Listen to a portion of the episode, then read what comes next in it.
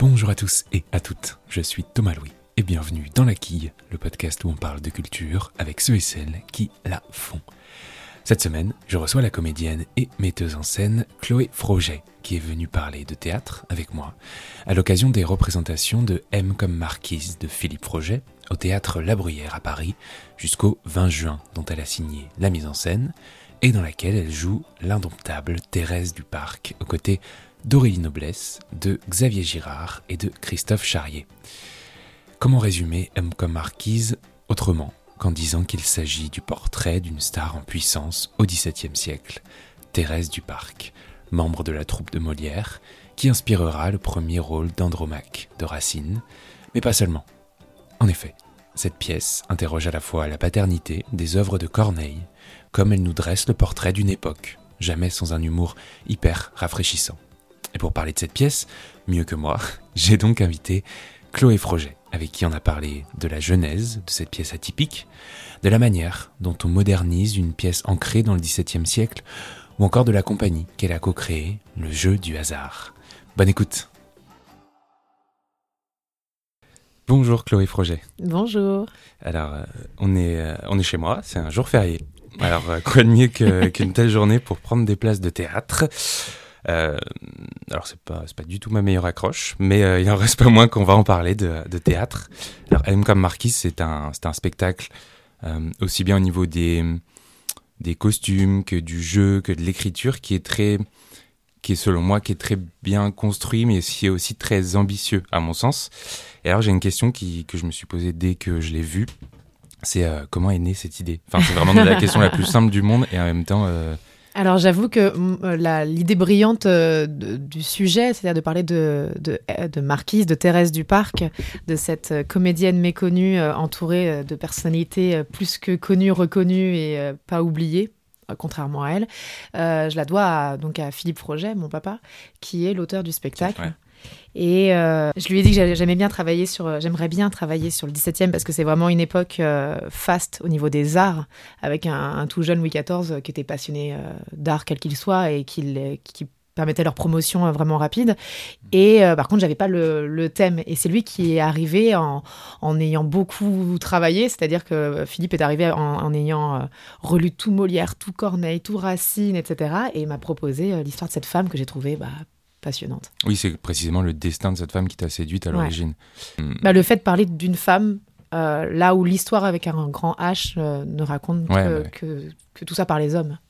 Alors j'ai fait des, des, études de lettres euh, longtemps. Ok, super. Mais alors j'avoue, je ne sais pas si c'est normal précisément que j'étais un peu passé à côté de cette, cette Thérèse du Parc. Peut-être tout l'enjeu de cette pièce d'ailleurs, mais cette femme, tu la joues, mais, euh, mais pas seulement, on va, on va y venir.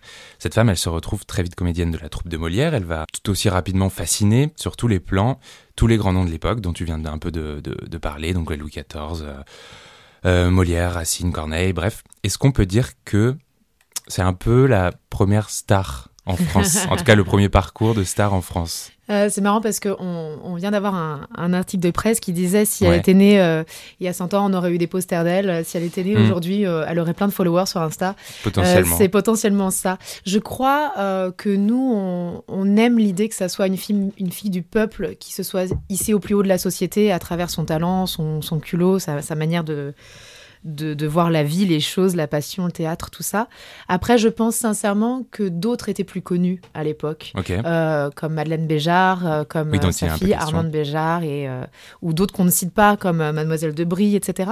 Euh, je pense pas qu'elle soit là, mais elle faisait quand même partie de la troupe de Molière, qui donc reste un monument encore. Ouais, qui reste un monument. Et si je te posais aussi cette question, c'est parce que le, je sais pas, le parcours, je le trouve très inspirant peut-être aujourd'hui, à la lumière d'aujourd'hui. C'est aussi pour ça que je te posais cette question de star. En vrai, je suis pas spécialiste du 17e, ni même du 16e. Donc alors, trouve... je suis pas spécialiste du 17e. Alors forcément, on s'est beaucoup renseigné, beaucoup documenté euh, pour, pour raconter cette histoire. Euh, moi, justement, j'aimais qu'on parle d'une personne dont on ne parle pas. c'est ouais. ça qui me fait plaisir en fait, c'est de me dire euh, mettre en lumière quelqu'un qui est resté dans l'ombre pendant des années euh, parce que euh, d'autres étaient plus mis en avant à l'époque. Mmh. Alors, toi, tu incarnes cette mademoiselle du parc qui est la protagoniste principale au fond voilà. de cette pièce et tu te partages le rôle avec Aurélie Noblesse. Exactement. Alors, je vais tenter de l'expliquer comme je peux. Vous jouez toutes les deux, cette fameuse marquise, mais à une époque différente, à un âge différent aussi. Euh, Aurélie Noblesse, elle joue la, la du parc dans sa seconde partie de, vie, quand elle est devenue une, star, disons, après sa création du rôle-titre dans Andromaque de Racine, et toi tu la joues quand elle est plus jeune. Alors bien sûr, il y a le texte qui vous a aiguillé toutes les deux, mais est-ce qu'au niveau du, du jeu, vous avez échanger avec euh, Aurélie Noblesse pour, je sais pas, éclairer le jeu de l'autre, pour se dire euh, il faut faire apparaître ça quand toi tu es plus jeune pour que on voit que moi, quand moi je suis plus vieille, ça, ça ressorte. Est-ce que vous avez échangé tout simplement pour jouer le même Énormément. Alors déjà euh, parce que avec Aurélie on est de très grandes amies, mais en plus parce qu'on a la même formation. C'est-à-dire qu'on se connaît depuis très longtemps. On a fait l'école Claude Mathieu ensemble à Paris et on nous confondait à l'école. Euh, parfois, il y a des gens qui venaient me voir physiquement. Euh, physiquement ouais. Parfois, il y a des gens qui venaient nous voir euh, l'une ou l'autre en disant ah mais j'ai répète avec toi cet après. Mais on regardait la personne, on disait non j'ai pas répète avec toi cet après, mais je pense que tu parles d'Aurélie ou inversement. Et c'est comme ça que m'est venue l'idée quand, quand j'ai décidé de mettre en scène le spectacle, de me dire pourquoi pas jouer sur ce, déjà ce premier truc qu'on avait en commun. Ensuite, parce que on avait cette capacité, je, je, crois, toutes les deux à travailler avec du mimétisme et justement à s'inspirer. Moi, de tout ce qu'Aurélie allait me proposer en tant que comédienne au moment où j'étais en tant que metteur en scène et du coup de me dire ah ouais, elle propose ça, elle fait ça, c'est super pour le rôle, je vais essayer de le retranscrire moi, etc. Et elle qui, puisque je suis son flashback en fait, je suis ses souvenirs, euh, elle qui, en voyant le parcours de son personnage, pouvait se remplir, se nourrir de tout ça pour euh, pour euh, rendre le sien encore plus abouti. Alors la, mise en scène que tu signes aussi, je le rappelle, avec Louisa Bentoumi, oui, qui a fait euh, l'œil extérieur. En fait, oui, voilà. En fait, euh, Louisa nous a accompagnés, euh, on va dire, dans les derniers temps de la création du spectacle, pour me permettre d'avoir un regard extérieur, puisque mettre en scène, jouer dans le spectacle, c'est quelque chose qui est, qui est pas évident. Et j'avais vraiment un moment besoin d'avoir quelqu'un qui qui me permettait moi d'être à l'intérieur du spectacle et de mmh. me faire des retours très concrets sur alors ça, Chloé, ça va pas, ça, ça va bien, etc. Essentiellement sur mon jeu de comédienne, mais qui forcément re rend mouvant tout l'ensemble. Et c'est à la fois très compliqué et à la fois euh, essentiel. Et c'est vrai que Louisa nous a beaucoup accompagnés et aidés dans ces moments-là. Alors cette mise en scène, elle est, euh, selon moi, évidemment, euh, assez intelligente parce que quand la marquise, alors c'est pareil, je vais être, ça va être un peu compliqué, je crois, d'expliquer, parce que quand la marquise, elle change de période, d'âge, elle se matérialise par deux comédiennes, ça on l'a compris sur scène, toi et Aurélie Noblesse, mais aussi par un, savant jeu de dédoublement de scène. Enfin, c'est très simple en vrai, mais euh, je pense que ma description va être alambiquée. En bref, euh, tu as intégré une sorte de gros plot de d'estrade qui permet d'avoir une partie haute et une partie basse de la scène. Et euh, sur la partie haute, il y a Aurélie Noblesse, sur la partie basse, il y a toi. Alors, bah, en gros, c'est ça. en, fait, c'est ça.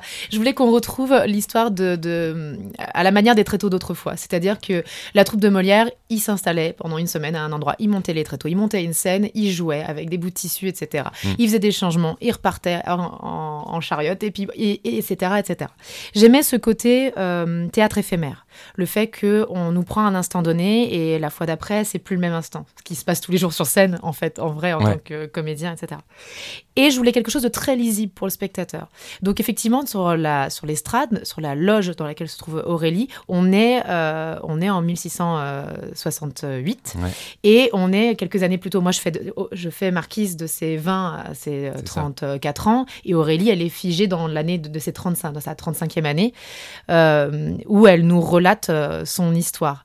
Et c'est c'est marrant parce qu'on nous dit souvent que c'est très cinématographique, puisque du coup, ça nous permet de faire euh, des enchaînements euh, temporels hyper euh, rapides et de, de, rendre quelque chose, je crois, oui, de très, de très lisible pour le, pour le spectateur. Ouais, et le décor est évolutif dans l'absolu. Il y a des, voilà, c'est exactement ce que tu viens de dire. Et ma question, c'était précisément, je pense, ce que tu viens de dire. Quelle était cette inspiration de faire un décor évolutif? Et c'était Ouais. Moi, c'est le côté, euh, voilà, les douze coups, euh, le, bois qui craque quand on monte sur scène, le fait que, euh, avec peu de moyens, il faisait des choses extraordinaires et j'ai encore l'utopie de croire qu'on pouvait le faire encore à notre époque avec peu de moyens. Ce décor pour être le triple en fait. On, pourrait en faire des caisses sur plein de choses et là, il y avait quelque chose qui, qui restituait un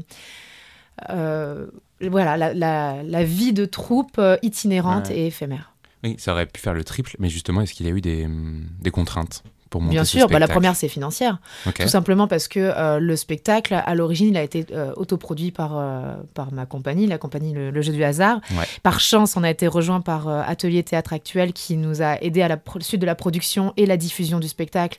Et donc, du coup, là, ça a pu prendre une plus grande ampleur. Mais la, à l'origine, c'est une petite compagnie, la, la nôtre, qui monte un spectacle, effectivement, ce que tu disais tout à l'heure, euh, beaucoup trop ambitieux pour nous, en vrai, dans ce que ça avec un auteur qui est pas connu, des comédiens qui sont pas connus, une mise en scène pas connue, Ouais.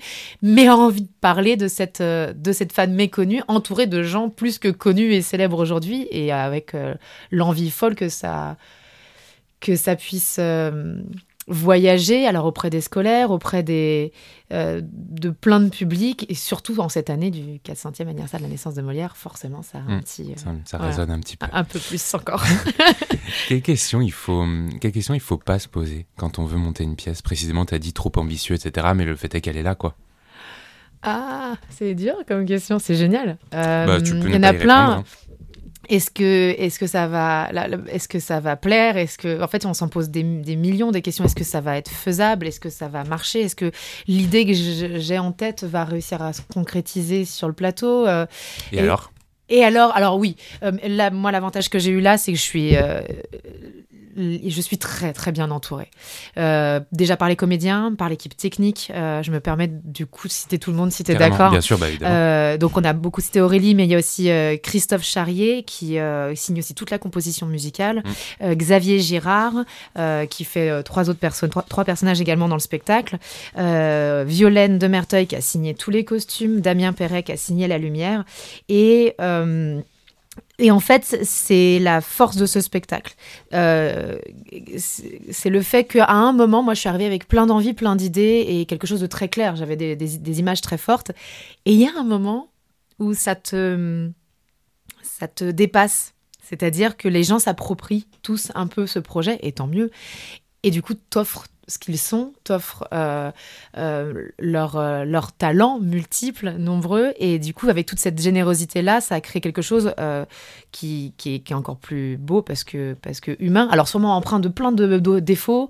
Moi, il y a plein de choses, je pense, aujourd'hui que je que je changerais probablement parce que parce qu'on se dit ah tiens j'aurais pu faire ça on aurait pu faire ça Mm. on aurait pu essayer ça etc oui, Et- ça, c'est l'éternel. euh, voilà, parce que c'est ça qui est beau dans le spectacle vivant, c'est que c'est- ça ne c'est jamais terminé, c'est toujours ouais, différent. vivant. Voilà, c'est ça, c'est vivant.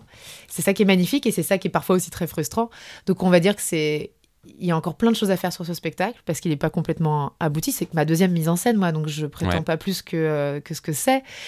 Et en même temps, c'est une grande fierté. Là, on, vient de fêter. euh, euh, on est quel jour? Mardi? Hier, mercredi? Ouais. Non, on est jeudi. Non, oh là là, je suis complètement paumée. Euh, bref, Oh, on vient de fêter euh, notre centième représentation du spectacle cette semaine.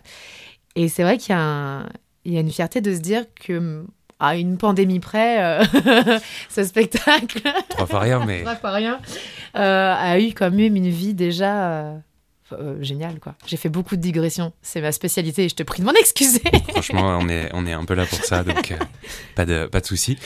Alors parlons très rapidement de l'écriture, qui est donc pas de toi, mais euh, on pense que évidemment ça fait écho à ton travail sur la pièce. Ouais. Alors la pièce a été écrite par Philippe Roget. Je crois que la première version du spectacle a été écrite entièrement en alexandrin. Ouais. Il est Euh, fou. Alors, je sais pas s'il est fou, mais en tout cas, le fait est qu'elle ne l'est plus. Non.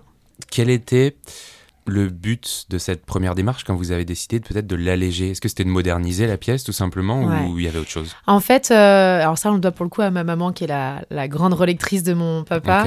Et qui a eu euh, qui l'a lu en disant bah, c'est magnifique. Bon après on n'est pas très objectif parce que forcément on, on- Oui, bon, c'est voilà vrai, on trouve ça magnifique mais euh, c'est magnifique mais mais il y a un moment où la musique euh, de l'alexandrin, même si le travail de l'acteur c'est de casser cette musique-là, lasse l'oreille du 21e siècle. Et euh, parfois, alors pas tout, hein, voilà, avec des vers écrits par un auteur contemporain du 20e, et je- du 21e, je veux dire, hein, pas avec euh, euh, moi, personnellement, je me lasse pas de Molière, Corneille, Racine, tout ça. Mais je et donc du coup, c'est elle qui lui a dit peut-être.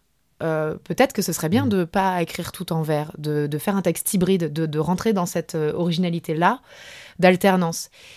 Et donc, on a rebossé. Après, avec mon père, pendant, euh, ça a duré deux ans, quasiment. Mais en fait, à, force d'échanges, etc. Puis parce qu'on faisait d'autres choses en même temps, mais euh, et puis parce que bah, il n'était pas encore à la retraite à ce moment-là, et que c'était pas c'est pas son métier d'être auteur, donc euh, voilà.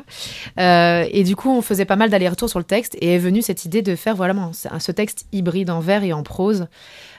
Qui permettait effectivement, alors je sais pas si c'est un allègement, en tout cas c'est une, une modernité, à permettre que ça nous parvienne beaucoup plus facilement Mm. et de pas d'exclure euh, ni des générations, ni des.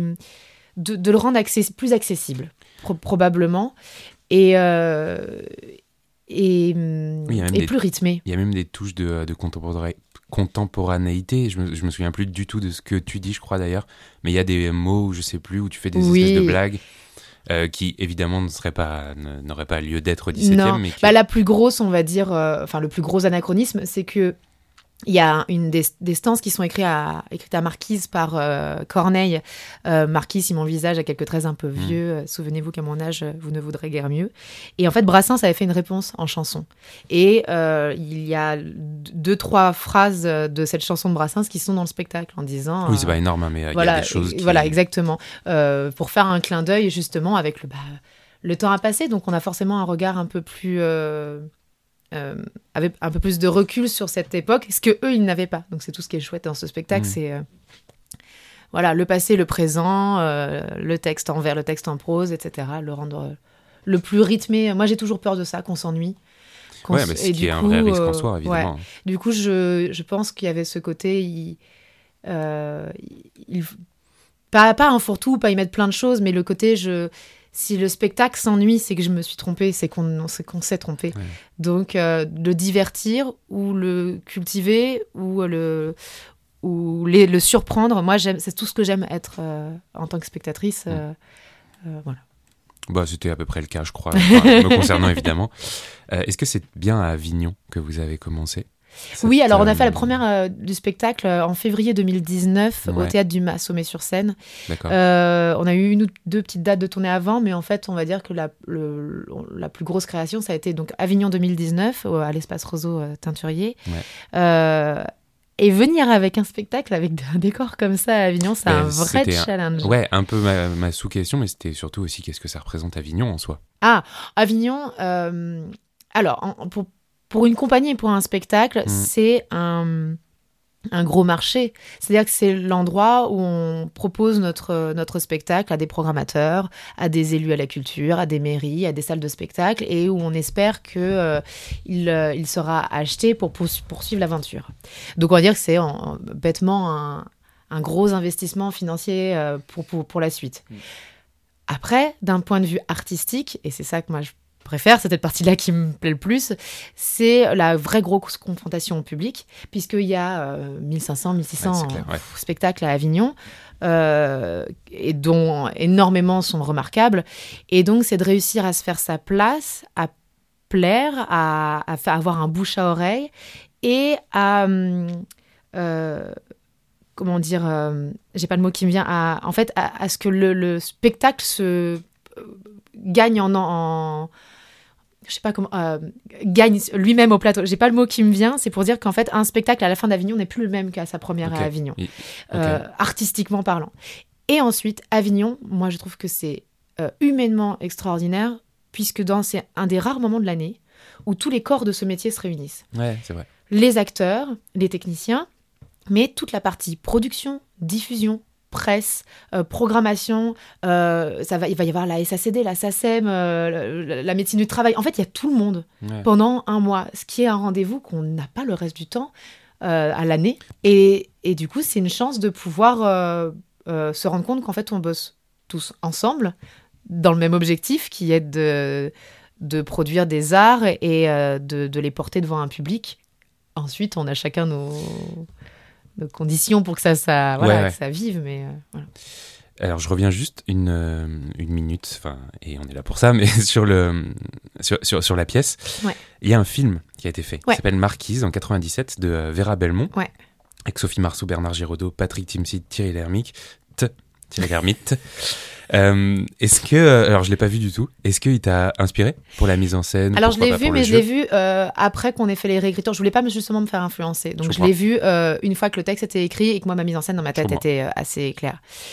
Est-ce que tu peux nous parler de la compagnie Le Jeu du hasard? T'en as un petit peu parlé tout à l'heure, mais c'est c'est elle qui a commencé à porter cette pièce. Est-ce Ouais. que tu peux nous en parler? C'est la tienne, tu l'as co-créée Oui, avec Virginie Bellini, qui est institutrice. En 2014. Exactement.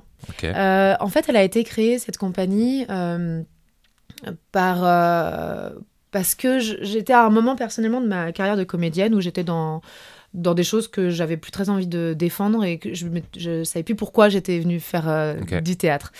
Et, et j'ai mon papa qui donc a écrit sa première pièce de théâtre qui est tirée des, tirée, pardon, des carnets de guerre de mon arrière-grand-père, Foutu Guerre, et qui euh, euh, ra- donc raconte l'histoire du, fort de Vaux en 1916, en pleine guerre 14-18, euh, bataille de Verdun, tout ça. Il est arrivé avec ça et j'ai vu le texte et été euh, hyper touchée et je me suis dit allez on on y va. Et en fait, ça s'est passé un peu dans le sens, c'est-à-dire que c'est parce qu'il y avait cette proposition de texte et de projet qu'on a créé la compagnie, en se disant il faut, il faut qu'on trouve une manière d'en parler. Puis on était en plein centenaire 14-18, euh, et donc ça c'est voilà, Ouais, tout s'alignait. Ça collait, quoi. Ouais, tout s'alignait pas mal. Et, euh, et par chance, ça a super bien marché. Ça a vraiment bien fonctionné. On a fait deux Avignons, on a fait des belles tournées, euh, on, on a eu des beaux retours, on a fait plein de représentations scolaires et c'est quelque chose qui me tient à cœur parce que j'aime beaucoup l'idée de la, de la passation.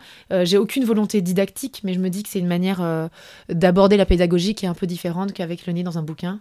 Oui, depuis de voir que, enfin moi c'est pareil, j'ai écrit un roman et, euh, et je vais parfois dans des médiathèques, des, des lycées, des trucs comme ça, et aussi les profs me le disent, c'est pour aussi voir que les gens existent aussi aujourd'hui, Voilà, que Molière ça. est mort certes, mais il y en Ah a bon d'autres qui, ouais, non, mais c'est ça. mais qu'il y en a d'autres qui existent, qui, qui écrivent encore, euh, enfin que c'est pas la littérature, le théâtre ne sont pas Voilà. morts. Exactement. C'est aussi ça, aussi l'enjeu un peu. Ouais, et puis le du coup l'envie de se challenger parce que moi je j'ai- du coup j'ai appris le, le, le métier de metteur en scène sur le tas j'ai pas fait de formation moi j'ai une formation de comédienne j'ai été euh, j'ai donné des cours de théâtre j'ai été assistante à la mise en scène etc mais j'ai pas euh, j'avais pas euh, donc fait de mise en scène jusqu'à Foutu Guerre donc c'était ma première mise en scène avec ma première compagnie enfin donc c'était un peu au début euh, gros gros challenge et en fait une grosse comme une grosse école comme si je m'étais payé euh, deux ans de Mm. de formation euh, voilà Bah tant mieux, c'est ouais, cool. c'est cool. Et par chance, ça, ça se poursuit. Donc voilà, pourvu que ça dure. Et donc tu viens de parler de, de ton parcours, donc tu as commencé à l'école du damier, Oui. Et ensuite, qu'est-ce qui s'est qu'est-ce qui s'est passé? Euh, alors, euh, T'as une formation de comédienne. ma, ma formation de comédienne. Alors moi, je, euh, du coup, on parle beaucoup de mon papa parce qu'il est, il est l'auteur du spectacle, mais c'est Ouais. ma maman qui m'a mis sur scène la première fois puisqu'elle est professeure de danse. Et donc j'ai commencé la danse et les spectacles de danse amateurs à l'âge de 3 ans. Donc euh, du coup, j'étais sur scène très vite, très tôt, de manière à, à- voilà, en amateur, mais avec cette tout de suite euh, cette visibilité sur euh, un monde extraordinaire de euh, d'énergie et de générosité de gens qui d'un coup donnent tout pour qu'un pour un pour un instant. Mhm. Pour un instant euh, de magie finalement, où on crée quelque chose tous ensemble, avec toujours un porteur de projet. Là, en l'occurrence, c'était ma maman. Et puis là, maintenant, on va dire que ça, ça va être plus moi sur mon, ma Mm. compagnie, mais voilà. Donc, on va dire que déjà, ça, je lui dois beaucoup à elle. Puis, ils m'ont mis euh, au, théâtre euh, à l'école du Tamier. Là, j'ai rencontré Ariel Bayeux et Clarisse Burnand, qui sont mes deux premières euh, professeurs de théâtre et qui m'ont appris la passion. Euh, la passion des textes, la passion de la scène, la passion euh, tout court. Voilà, donc, euh, et c'est Ariel qui m'a d'ailleurs aiguillé vers l'école Claude Mathieu. Entre-temps, j'ai j'ai fait une- l'école départementale de théâtre de Corbeil, toujours en amateur. En fait, j'étais un peu une boulimique de tout ça, puisque quand j'ai passé mon bac, j'avais 12 heures d'activité extrascolaire. Je, Ok. voilà, je faisais de la danse, euh, du chant, du théâtre, euh, des claquettes, euh, du piano. du- enfin, euh, j'a- j'avais la possi- enfin, j'ai eu de la ch- une chance extrême que mes parents m'offrent tout ça. Du coup, j'ai pris coup, le plus possible, quoi. Le, le théâtre, il est venu grâce à ces espèces de mentors qui t'ont un peu aiguillé là-dessus et que t'es pas- t'as pas fait des claquettes précisément. Voilà, c'est ça. à- Oui, euh, euh, ça et puis parce que je, à chaque fois que j'allais voir un spectacle, euh, une émotion, une émotion qui est pas descriptible. Alors euh, parfois une grande colère parce que euh, ce que je voyais me plaisait pas et que euh, il y a la vanité de la jeunesse qui fait que ouais bon on peut faire mieux. Ah, Vas-y bon courage maintenant. tu te rends compte maintenant de ce que tu voilà. Ou l'inverse des émotions complètement dingues auxquelles on s'attend pas, qui font que sur le coup tu restes bouche bée pendant un spectacle, tu rentres chez toi et tu pleures pendant pendant 40 minutes Mm. et tu dis waouh. En fait, c'est capable de faire ça quand j'ai un humain face à moi sur un plateau. euh, ça, ça- ça- ça se multiplie encore plus. J'adore le cinéma, hein, mais il y a un truc encore. La matière première est face à moi. La personne est dans l'instant. Euh, il lui est peut-être arrivé un truc aujourd'hui extraordinaire ou catastrophique, mais aujourd'hui, à ce moment-là, devant moi, elle met ça de côté, cette personne-là, pour m'offrir euh, 1h30, 2h, 4h de, de magie. Oui, c'est ça que euh, le spectacle vivant a que le cinéma n'aurait potentiellement pas. Voilà. un- un- c'est différent. Voilà. C'est ce On que j'allais dire, c'est pas comparable, mais euh, C'est pas comparable. Pour moi, ça se situe. C'est deux métiers qui se ressemblent, mais qui sont à la fois complètement différents. Et du coup, deux émissions, des émotions très fortes, mais euh, moi, je l'ai encore plus euh, que ça soit en étant sur scène ou en étant dans la salle. euh, voilà, à se voir matérialiser les choses en 3D. ça me semble, ça me semble bien dit. Est-ce que tu as des projets? Est-ce que la pièce a des projets? Est-ce que euh, comment comment se passe la- l'avenir? Alors, euh, j'espère euh, monter prochainement une, une autre pièce, euh, une pièce de, aussi de mon papa qui me tient également très à cœur, que je voulais monter avant M comme Marquise, et puis c'était pas le c'était pas le bon moment. C'est marrant parce qu'on a su se dire tiens, faut va falloir autre chose avant. Euh, qui du coup euh, a, a rien à voir. On est en Argentine dans les années 60 et euh, on parle euh, d'un couple d'expatriés euh, français qui qui vont faire voilà qui vont se lier d'amitié avec un, un monsieur jusqu'à ce que quelqu'un vienne poser la question de et si et si cette personne avait eu un un rôle pendant la pendant 39-45 et qu'est-ce qu'on fait? Est-ce qu'on priorise notre amitié, la personne qui mange avec nous trois fois par semaine ou, euh, ou la personne qu'on connaît pas qui débarque et qui nous lâche une bombe? Enfin, qu'est-ce qu'on fait de ça Euh, voilà. Ça, ça s'appelle comment? Euh, ça... Mais, le bouquin s'appelle Un tout dernier tango, mais comme je suis actuellement en tant que comédienne sur une pièce qui s'appelle Sur un air de tango de Isabelle de Toledo, on est un peu peur de la, de la, de la confusion. Euh, et donc, euh, je pense que le titre va changer. Après, on est encore en train de, de, voilà, de, chercher, de, voilà, de chercher à ce niveau-là. Et donc, du coup, oui, je, donc, je joue une pièce qui s'appelle Sur un air de tango de Isabelle de Toledo, mise en scène par Pascal Faber et Bénédicte Belby. Ouais. Euh, et on joue au Festival d'Avignon cet été Ok. Au théâtre Buffon. Et euh, c'est une belle petite bulle aussi. On est, on est trois comédiens. Il y a Michel Papineski et Damien Boisseau, qui, je me permets de le dire, même s'il ne faut pas les résumer qu'à ça, sont deux énormes acteurs de doublage, au-delà du fait que c'est des très bons acteurs de plateau. Mhm. euh, qui, entre autres, euh, Robin Williams ou Matt Damon, enfin des gros acteurs de. puis trois fois rien. voilà, trois fois rien. J'en cite que deux parce qu'ils ont des carrières euh, Ouais. où quand tu prends ton téléphone portable et tu regardes sur Wikipédia, tu en as pour 25 minutes en, train de, de- de scroller. Donc euh, voilà. Euh, et donc voilà, on partage euh, euh, la scène sur ce spectacle qui est euh, une petite bulle euh, à laquelle je pense tout le monde peut s'identifier. C'est une, c'est une histoire sans histoire et en même temps où il y a tout qui est dit, une histoire de famille, une relation entre un père et un fils. Et moi, je suis la belle-fille, je suis la femme du, fils. Euh, et euh, tout ce qu'on tout ce qu'on se dit pas, tout ce qu'on se dit. euh, Michel Pavineski, il, il joue le rôle d'un d'un homme qui a 75, 78 ans et qui est Ouais. qui a balle d'énergie, qui, qui est dans sa dans sa dans sa dernière jeunesse, euh, qui est qui est qui est foufou. Et on a Damien qui prend le contre-pied de ça, euh, qui joue un un, un- un- un papa de famille euh, qui gère son business, qui a la tête dans le guidon et qui voit pas qui, que sa vie se déroule sans lui. Et, et ça va être confronter ces, ces, deux, ces deux grosses personnalités. voilà. C'est à Paris? Ah, écoute, ouais, on jouait à Paris au, au studio Héberto, euh, mais on vient de terminer. Très bien. Euh, voilà, bah, je sais pas si on reprendra, mais euh, voilà, pour l'instant, c'est Avignon la suite et des dates de tournée, des des dates Ouais. de tournée, je vais y arriver, pour, pour la suite du programme. Après, peut-être qu'on reviendra à Paris, j'espère. Tout le monde espère.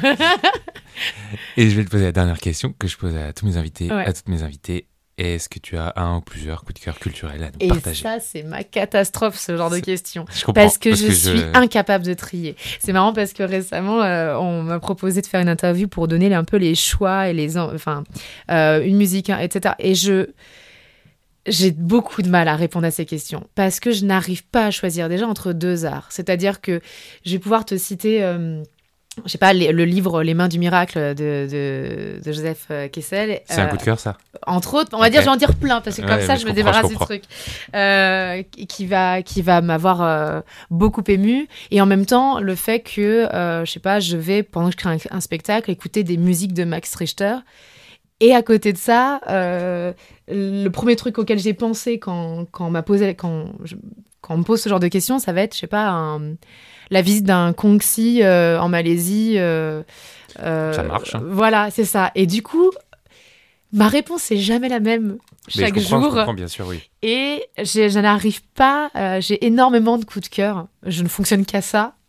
On va dire que mon plus gros coup de cœur, et c'est dommage parce que c'est mis à mal en enfin, depuis, quelques, depuis deux ans là, mais c'est le voyage.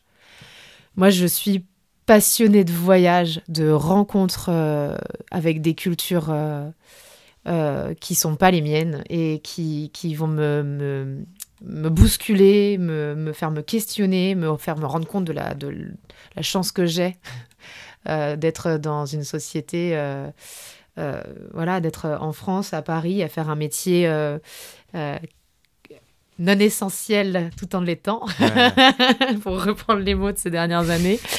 Euh, et, mais en même temps, euh, euh, un pays qui est pas en guerre, un pays qui, est, qui, a, voilà, qui a la chance de porter tout ça, qui a été la culture et tout. Et, et du coup, voilà, le voyage. Le voyage, ça va être mon gros coup de cœur. Donc, j'avais envie de dire aux gens, allez, si vous en avez la, possibilité, ne serait-ce qu'à à 15, 20, 30 km de chez soi, euh, rencontrer des gens, voir comment ils travaillent, ce qu'ils font de Mm. leur vie et euh, Ça commence Et- là, ouais. parler avec eux. C'est génial, c'est fou. Et en plus, t'es la première personne à me dire ça en je sais pas combien d'épisodes. C'est vrai. Donc, écoute, on aime bien l'idée. Euh, oh, allez, soyons, euh, soyons lourds. Allez voyager au théâtre La Bruyère avec la pièce M comme Marquise dans le 9e à Paris. C'est les dimanches à 16h, les lundis à 20h jusqu'au 20 juin avec Chloé Projet qui joue et met en scène et qui est en face de moi. Euh, Aurélie Noblesse, Xavier Girard, Christophe Charrier, Philippe Froger au texte. Et euh, tu les as cités, mais alors, Création Lumière, Damien Perret, euh, Costume, Violaine de Merteuil, Musique, Christophe Charrier, Décor, Jean-Yves Perruchon, Affiche, Lulu in the Sky. Et on est bon. C'est trop bien. C'est Merci d'avoir cité tout le monde. Je trouve ça génial Merci beaucoup, Chloé. précieux. Merci à toi, Thomas.